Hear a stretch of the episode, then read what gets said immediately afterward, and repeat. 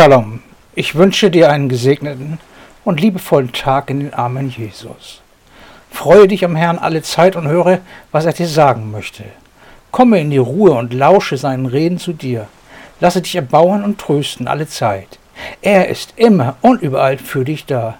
Nix und niemand, keine Mächte und keine Gewalten können dich trennen von der Liebe Gottes. Blicke der Wahrheit ins Gesicht. Lukas 20, Vers 1 bis 8. Es begab sich aber an einen der Tage, als er das Volk im Tempel lehrte und das Evangelium verkündigte.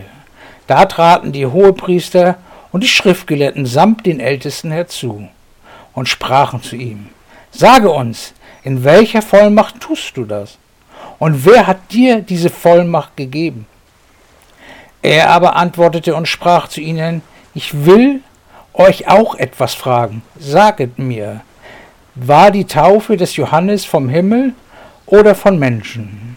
Sie aber dachten bei sich selbst und sprachen, wenn wir sagen vom Himmel, so wird er fragen, warum habt ihr ihm denn nicht geglaubt?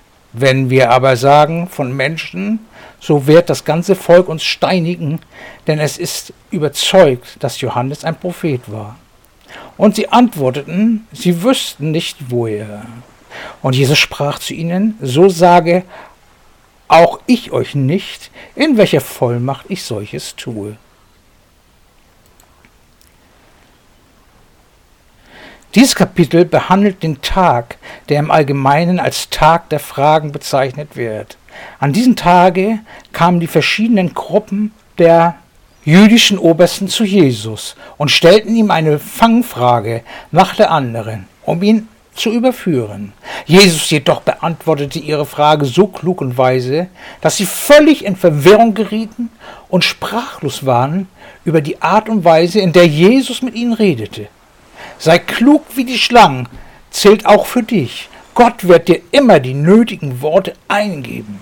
Lasse dich in deiner Hilflosigkeit in seine Arme fallen und du wirst sehen, wie wunderbar er durch dich wirkt und sich verherrlicht. Die ersten Fragen richteten die Hohenpriester, die Schriftgelehrten und die Ältesten an ihn. Die Hohenpriester waren eine Vereinigung, die sich aus früheren eigentlichen Hohenpriester und aus Angehörigen der Familie zusammensetzte aus denen die Hohenpriester hervorgingen. Im ersten Satz wird die Elite der Tempeldiener genannt. Diese drei Gruppen, Hohepriester, Schriftgelehrte und Älteste, bildeten das Sanhedrin oder Synedrium, den Hohen Rat, die höchste jüdische Staatsbehörde in Staats-, Rechts- und Religionsangelegenheiten. Und wir dürfen annehmen, dass diese Frage im Synitrium zu dem Zweck ersonnen worden war und jetzt aufgeworfen wurde, um Anklage gegen Jesus erheben zu können. Es wundert uns nicht, dass sie ihn fragten, aus was für Vollmacht er diese alles tue. Es bedurfte einer Erklärung, weshalb er auf solche Weise in Jerusalem eingeritten war, weshalb er selbst das Recht für sich in Anspruch genommen und den Tempel gereinigt hatte. Die strenggläubigen Juden jener Zeit wunderten sich von Anfang an über den stillschweigenden Voraussetzungen seiner Vollmacht, die sie an Jesus wahrnahmen. Kein Rabbi fällt je ein Urteil oder machte eine Aussage, ohne hinzuzufügen, auf welche Vollmacht er sich dabei berufe. Er pflegte etwas zu sagen. Es gibt einen Lehrsatz oder das wird von Rabbi so und so bestätigt, der gesagt hat. Keiner von ihnen wäre je mit der völligen unabhängigen Vollmacht aufgetreten, mit der Jesus sich unter Menschen bewegte. Sie wollten ihn unbedingt dazu bringen, unum wunden und direkt zu behaupten, er sei der Messias und Gottes Sohn. Denn dann konnten sie ihn der Gotteslästerung überführen und ihn auf der Stelle gefangen nehmen. Doch er verwehrte ihnen diese Antwort, da seine Stunde noch nicht gekommen war. Du hast die Autorität und Vollmacht Jesus Christus bekommen, in der du auch auftreten kannst. Du musst in Diskussionen nicht sagen, Thorsten hat gesagt, sondern du sollst deine Autorität und Vollmacht Jesus Christus auftreten.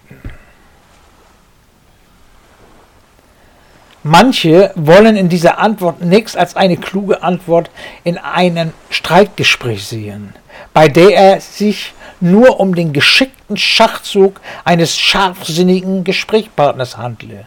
Doch sie ist weit mehr. Jesus bat die Obersten, ihm die Frage zu beantworten. Woher kam die Vollmacht Johannes des Täufers? Vom Himmel oder von Menschen? Der springende Punkt dabei ist, dass sie, indem sie die Frage Jesus beantworteten, zugleich auch ihre eigene Frage beantworteten. Für mich ist das Handeln Jesus Christus die reinste Form der Verhaltenstherapie. Jesus ließ sie ihre Fragen selber beantworten. Alle Anwesenden waren bekannt, wenn Johannes aus göttlicher Vollmacht gehandelt habe, dann mussten sie damit auch zugeben, dass Jesus der Messias war, weil Johannes es behauptete hatte. Leugneten sie dies jedoch, dann hätten die Leute sich gegen ihn erhoben.